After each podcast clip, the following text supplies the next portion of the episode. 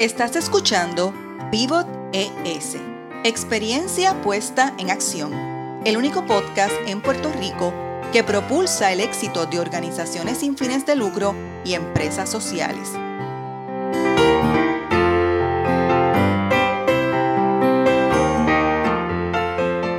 Soy Marieli Rivera, de Changemaker Foundation, y escucharás a líderes que innovan con soluciones para el desarrollo sostenible.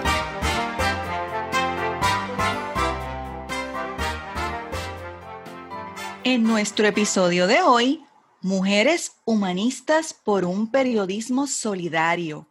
Y hoy dialogamos con Cristina del Mar Quiles, cofundadora del periódico feminista Todas, publicación puertorriqueña.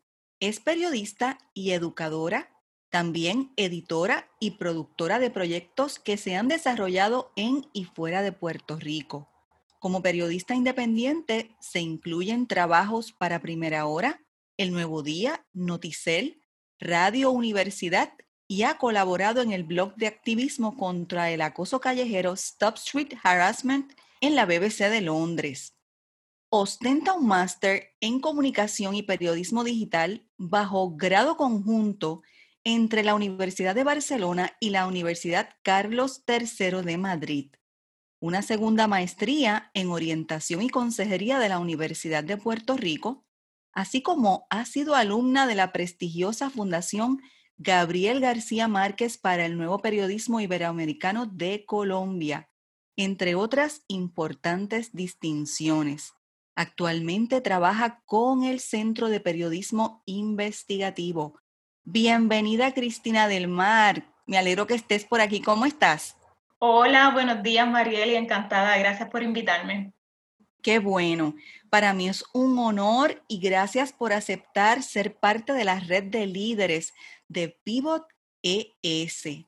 Y antes que nos adentremos a este tema que para mí es una fascinación total, me gustaría que los escuchas conocieran un poquito más de ti, aunque sé que ya hice una introducción muy interesante, a quién representas y qué es lo más que te gusta de lo que haces.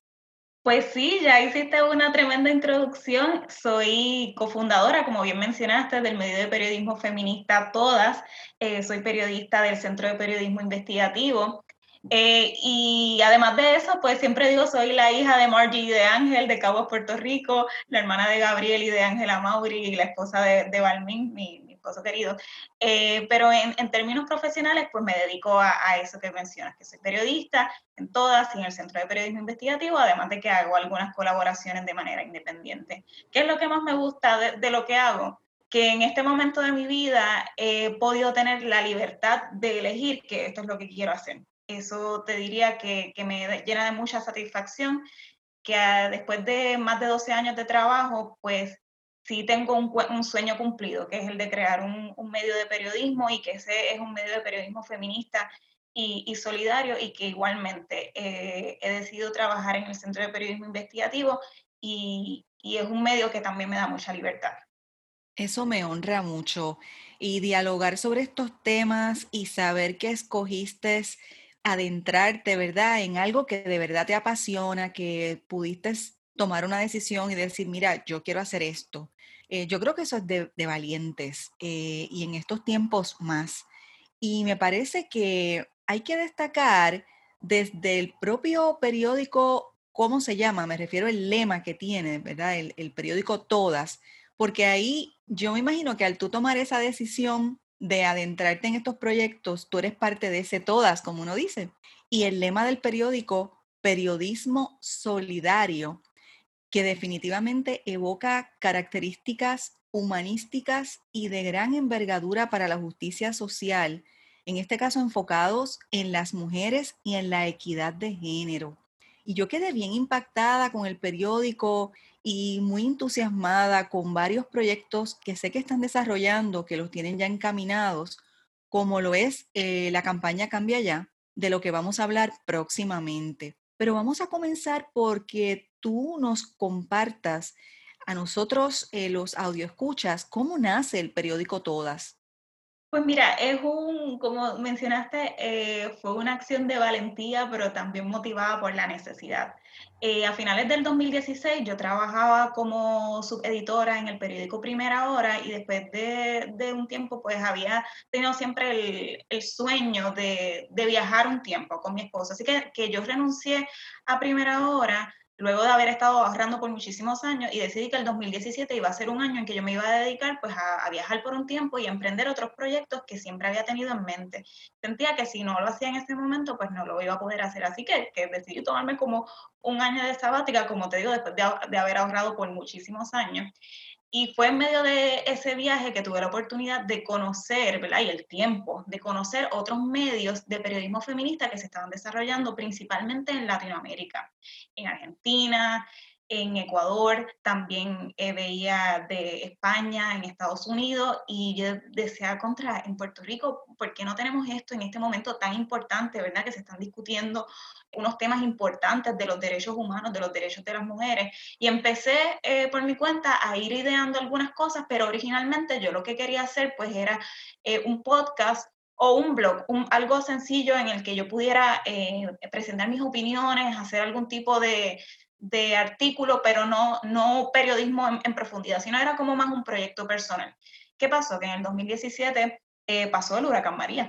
Entonces, poco tiempo después tuve que regresar a Puerto Rico y aunque yo había dejado la puerta abierta para regresar a trabajar allí en Farm Media, pues eso no pudo ocurrir porque pues estábamos en, en una crisis en, en, ese momento. Así que cuando regresé, ya no tenía la oportunidad de regresar al trabajo que tenía, había gastado todos mis ahorros, mi esposo tampoco tenía trabajo, así que lo que buscaba era una forma de emplearme. Me reuní con mi amiga Mari Santiago Torres, que siempre habíamos dicho que queríamos tener un proyecto juntas, y fue en esa conversación con ella, me acuerdo que en diciembre de 2017, que decidimos que íbamos a lanzar un medio de periodismo y que iba a ser un medio de periodismo feminista, ¿verdad? Porque sabíamos que habían medios o suplementos que se dirigían a las mujeres, pero pues siempre desde el estereotipo o solamente encajonado en temas de moda, de maquillaje, que para nosotros pues son temas que sí nos, nos interesan y que tienen su público, pero nosotros queríamos eh, señalar que los temas de mujeres son todos los temas, los temas de política, los temas de economía,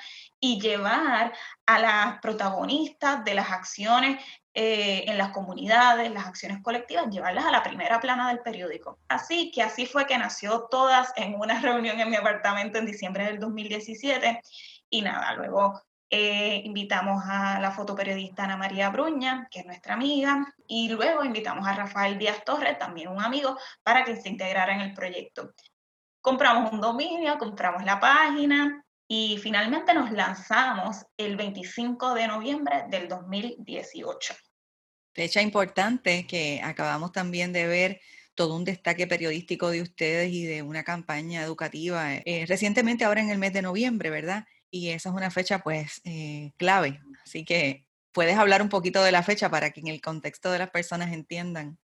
Sí, nosotros queríamos lanzarnos en, una fecha importante para las luchas feministas y originalmente habíamos pensado que fuera el 8 de marzo, pero no, era muy poco tiempo para lanzarnos porque apenas estábamos eh, juntando ideas en diciembre. Así que yo le dije a Mari, mira, ¿por qué no nos lanzamos el 25 de noviembre, que es el Día eh, Internacional de No Más Violencia contra las Mujeres, y podemos, ¿verdad? Siempre hacer un statement de nuestro compromiso en contra de la violencia de las mujeres y posicionarnos, porque desde el principio para nosotros fue muy importante que nuestra línea editorial estuviera clara y posicionarnos, que fuéramos transparentes con nuestra audiencia, que nosotros somos un medio feminista que se posiciona en favor de los derechos humanos y que ahí no hay puntos medios. Nosotros estamos a favor de los derechos humanos. Y fíjate, en, esa, en ese sentido yo he disfrutado, ¿verdad? Y el disfrute también es un disfrute interno de crear conciencia eh, cuando leo los reportajes y las historias periodísticas que ya ustedes llevan desde ese 2018 trabajando y que están precisamente transversalmente destacadas para incidir en los derechos humanos. Eso es súper importante. ¿Qué aspectos humanísticos son una aportación del periódico Todas para erradicar la inequidad de género?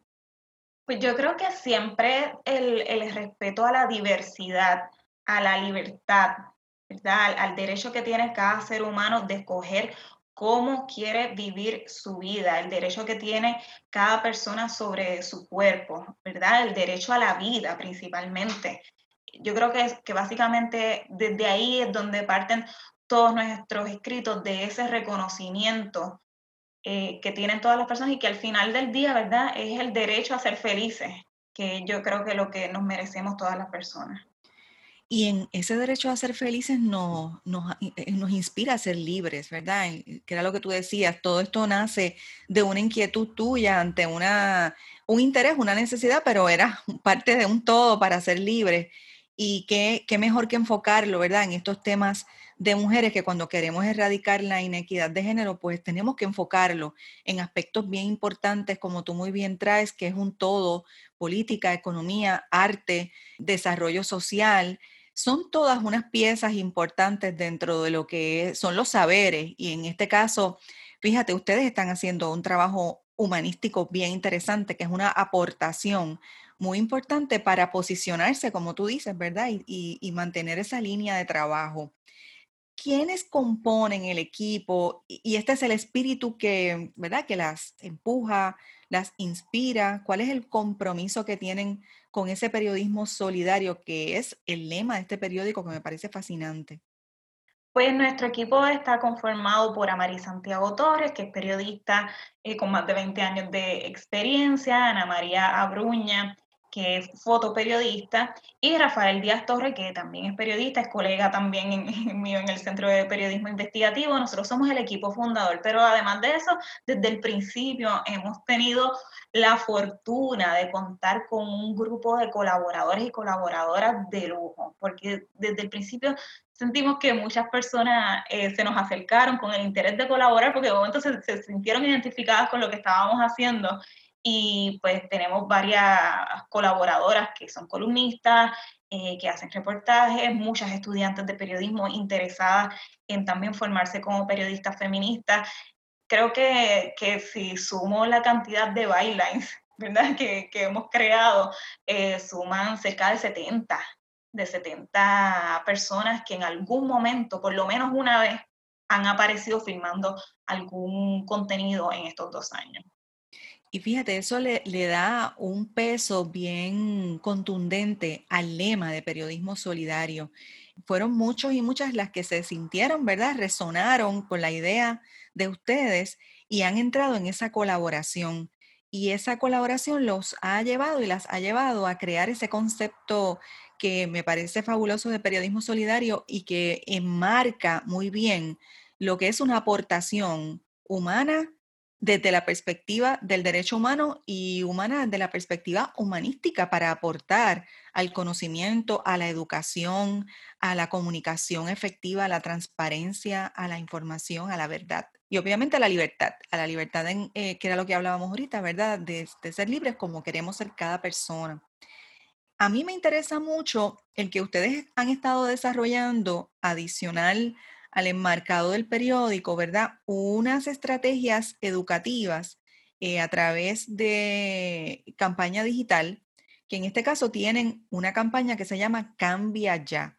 Y aunque es una campaña que sé que nos vas a hablar y que es para un segmento bien puntual juvenil, yo que no soy de ese segmento, me ha cautivado y me ha llamado la atención, ¿verdad? Desde la perspectiva de observadora y cómo puedo ser parte de esa portavocía para promulgar el que ustedes puedan conducir más campañas de esta naturaleza. Pero háblanos un poco del objetivo de la campaña y su alcance.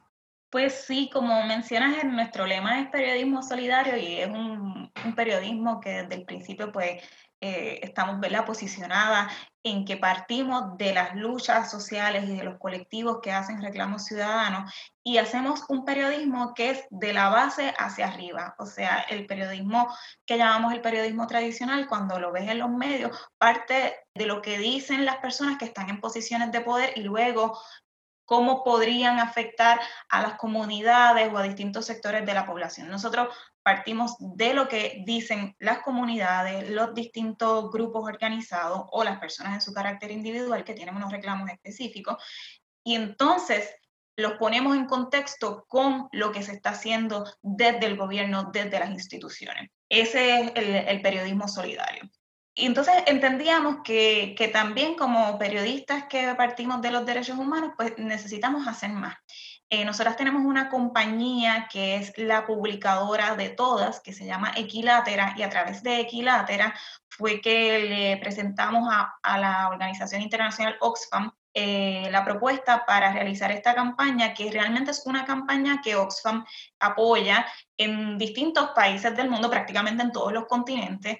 Eh, ya estaba desarrollada en República Dominicana, en Cuba, y bueno, entonces estaba la posibilidad de hacerla en, Puerto Rico. Le presentamos la, la, propuesta y nos están apoyando en hacer esa campaña. Cambia ya, que a nivel de Oxfam se llama Basta, pero en Puerto Rico pues le pusimos el nombre de Cambia Ya, es una campaña dirigida a jóvenes de entre 15 y 25 años y lo que busca es retar los estereotipos de género sobre los que se sostiene, ¿verdad? La violencia machista, cuando van escalando esos estereotipos de géneros que se convierten en las llamadas microagresiones o micromachismo y que sostienen eventualmente lo que es la, violencia machista. Es un señalamiento directo también a la conducta machista, al agresor o a la persona que es machista y, y, le dice, cambia ya porque es una apuesta también a la posibilidad de cambio que tenemos todos los seres humanos. A diferencia de otras campañas que se concentran pues eh, en las víctimas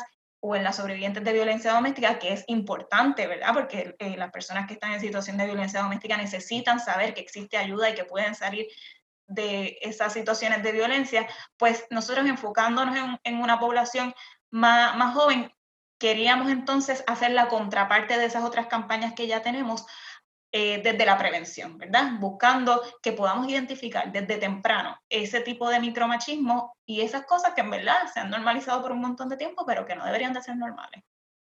Y esa campaña que yo he visto el video, ¿verdad? Que está a través, está en YouTube y está a través de redes sociales que ustedes lo han, lo han distribuido.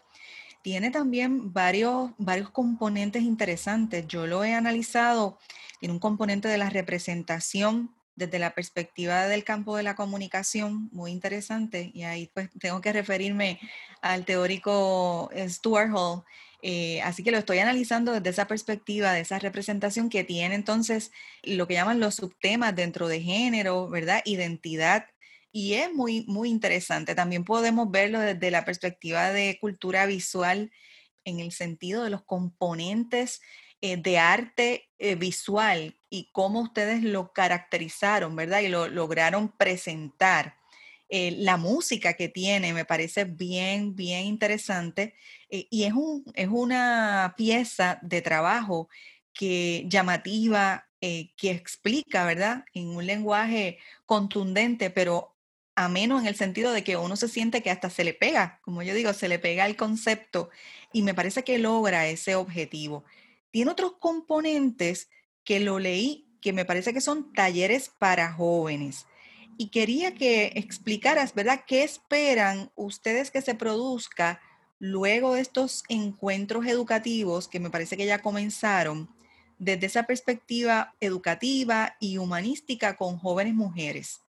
Sí, eh, la campaña tiene tres componentes que es el vídeo que mencionaste que se llama La Sombra y que ahí todo el crédito se lo tengo que dar acá en la cabina de taller cinemático, cineasta y directora y a su equipo de trabajo que fueron quienes idearon el vídeo. Eh, la Sombra es un vídeo que, que lo presentamos como una herramienta de alfabetización mediática para que maestros, maestras, personas en sus comunidades pudieran utilizarlo para provocar conversaciones sobre ese tema.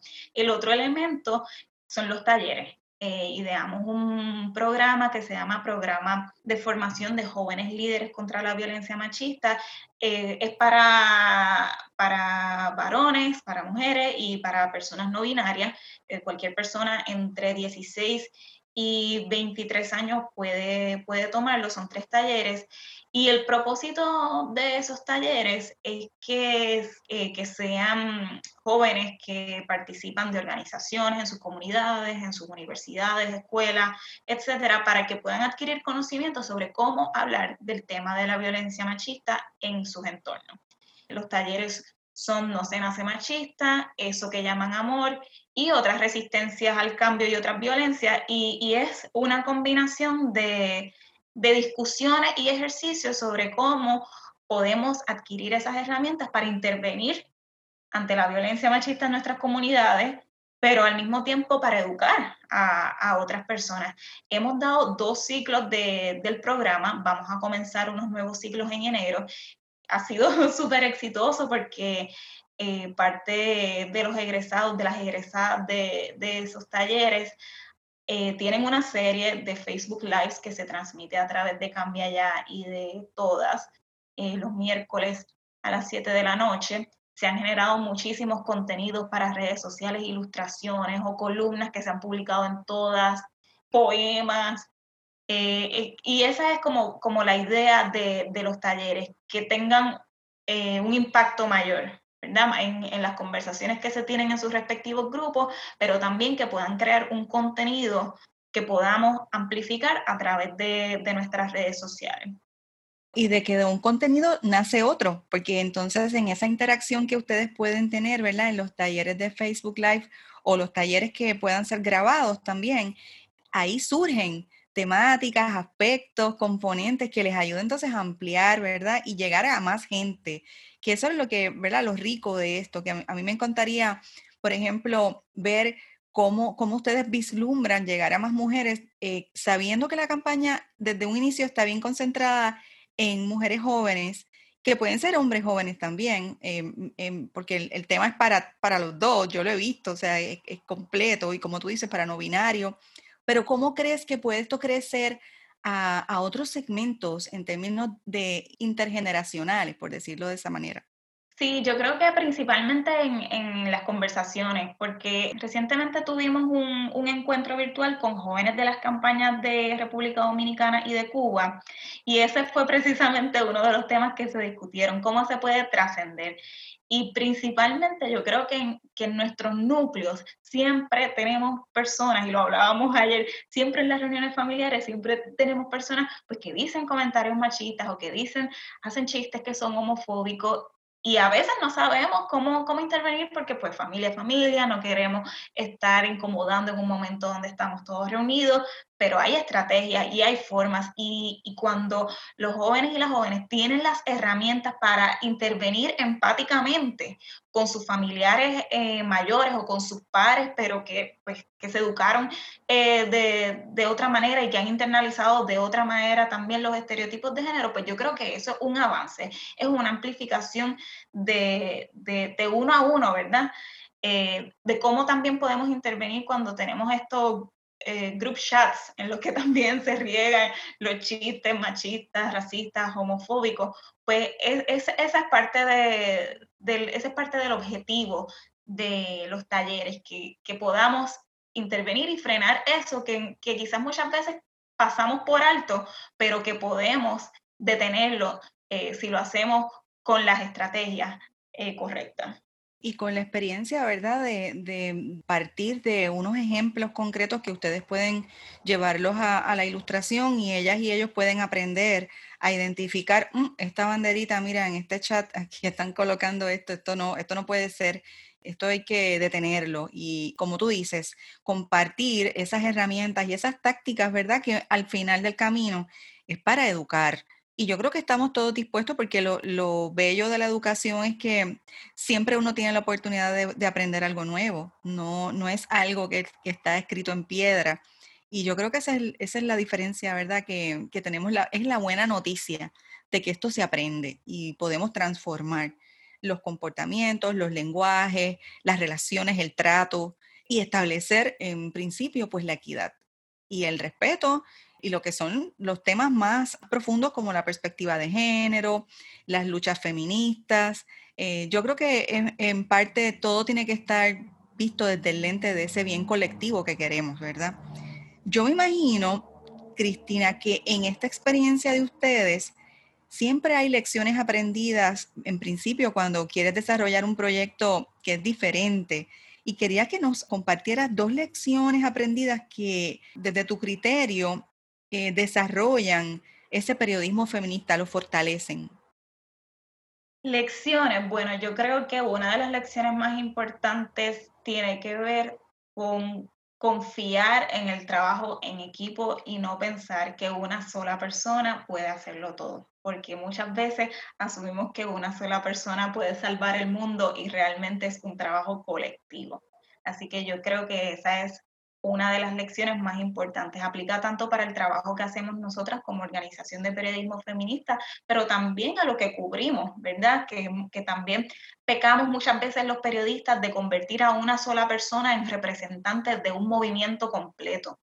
Y tenemos que apostar como periodistas a identificar a esas otras personas que quizás no están frente al micrófono, que no son las que tienen el megáfono en la mano, pero que su presencia y su, su aportación hace que el movimiento avance. Así que yo creo que como periodistas también nos toca reconocer eh, a esas personas que, a veces están tras bastidores y darle la prominencia que se necesita, ¿verdad? Reflejar que los movimientos no son una sola persona, sino que son esos mismos movimientos y colectivos. Así que, que te diría que esas son principalmente eh, las lecciones. Las otras pues tienen que ver con términos de, cómo organizamos el trabajo, de expectativas, eh, que yo creo que son eh, los retos que, que, enfrenta cualquier organización cuando, cuando está comenzando, pensar que podemos hacer unas cosas brutales en un, en un tiempo eh, bien corto. Y, y, bueno, y también reconocer la necesidad de, de aplaudirnos porque queremos hacerlo, como te dije al principio, queremos hacerlo todo, queremos hacerlo todo bien y necesitamos establecer prioridades para que realmente salgan las cosas a tiempo y que salgan bien y se puedan lograr correcto y que, y que tengan vida, ¿verdad? Porque ah, aunque a veces desarrollamos proyectos que son para corto plazo, pero en términos generales con las organizaciones, especialmente las organizaciones sin fines de lucro, tienen que plantearse, ¿verdad? Una visión más a largo plazo, precisamente para, porque la transformación toma tiempo, no es de la noche a la mañana. Y los cambios, como tú decías hace un ratito, a veces uno a uno o una a una pero cuando una una se suman, pues entonces sí podemos empezar a ver, ¿verdad? Esas transformaciones en acción. Así que eso, eso me parece genial, he experimentado también, así que me, me siento un poco identificada con, con, lo que hablas de esas lecciones aprendidas, de que hay que aprender que somos muchos los que participamos para que algo se logre y no puede caer en una sola persona. ¿Cómo podemos pivotar juntas para propulsar desde esa perspectiva humanística la equidad de género en este proyecto tan hermoso de todas con el lema periodismo solidario? Eh, wow, esa es tremenda pregunta. yo, yo, creo que, que así mismo, siendo persona solidaria, intercambiando conocimientos, porque lo que yo domino desde el área de las comunicaciones quizás es lo que le falta a otra organización ¿verdad? Para hacer llegar su mensaje y quizás esa otra organización tiene unas destrezas o unos aprendizajes que puede compartir conmigo y son los mismos retos con los que yo estoy batallando, ¿verdad? Que yo creo que, que la comunicación, eh, los lazos solidarios y el comprometerse a intercambiar saberes es una de las de las estrategias que mejor han funcionado para adelantar lo que tiene que ver con derechos humanos, lo que tiene que ver con equidad de género, ¿verdad? Y siempre reconociendo eh, la, las necesidades y los espacios de, de cada cual, respetando eso. Pues yo me uno a ti y me uno a esa movilización. Desde Pivot ES nos vamos a quedar pendientes. Eh, tenemos otros temas, como decíamos ahorita, tela por cortar, Así que en este próximo 2021, eh, que vamos a tener una programación también bien interesante, estoy segura que vamos a volver a conectar. Así que ha sido un placer. Yo te agradezco el tiempo que has estado compartiendo esta experiencia. Nos quedamos un poco cortas, pero creo que ahora lo que vamos a hacer es impulsar a nuestros audioescuchas a que vean la campaña y que entren al periódico Todas. No sé si quieras dar eh, la dirección eh, para que puedan tenerla aunque los busquen? Sí, claro que sí. Nuestra página es todaspr.com y estamos también en Facebook, Twitter e Instagram como todaspr. Dentro de nuestra página hay una sección que, donde está todo el material de la campaña Cambia Ya. Y también Cambia Ya tiene sus propias redes que son arroba Cambia Ya PR en Instagram y en Facebook. Este programa es súper importante para pensar en el presente y en el futuro dentro de todas estas complejidades y convergencias que se han dado desde el huracán María en Puerto Rico, me refiero, eh, desde eh, la perspectiva de los terremotos, desde la perspectiva de las luchas que hemos tenido en la calle el verano del 2019 y desde lo más reciente que ha sido eh, compartido lamentablemente en el mundo entero, que es la pandemia. Son puntos ¿verdad? de referencia para solidificar esfuerzos y ser todavía más vocales en esto de las movilizaciones. Y yo creo que es el verdadero trabajo humanístico que, va a florecer, porque lo estamos haciendo y a veces uno sin querer como está dentro no lo ve, pero creo que sí vamos, vamos a poder ver un, un panorama diferente. Yo estoy muy enfocada en conectar y mantener conexiones con personas y con proyectos como los de ustedes que aportan realmente. Y en este caso, aportan desde esa perspectiva de la equidad de género, que es una pieza bien importante para la humanidad completa. Así que si te gustó este episodio, Cristina, yo te invito a que lo compartas y que lo compartan otros radioescuchas que también nos escuchen a través de las plataformas en Spotify, iTunes, Teacher, Google Podcast, Apple Podcast, iBox, Anchor, Buena Vibra Radio en Orlando, nos escuchan en la Florida.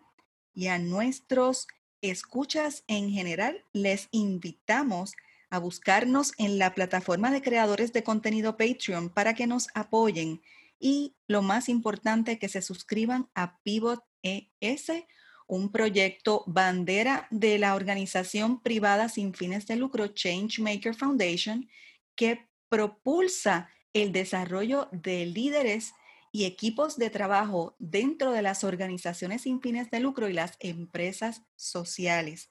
Así que los esperamos en el próximo episodio.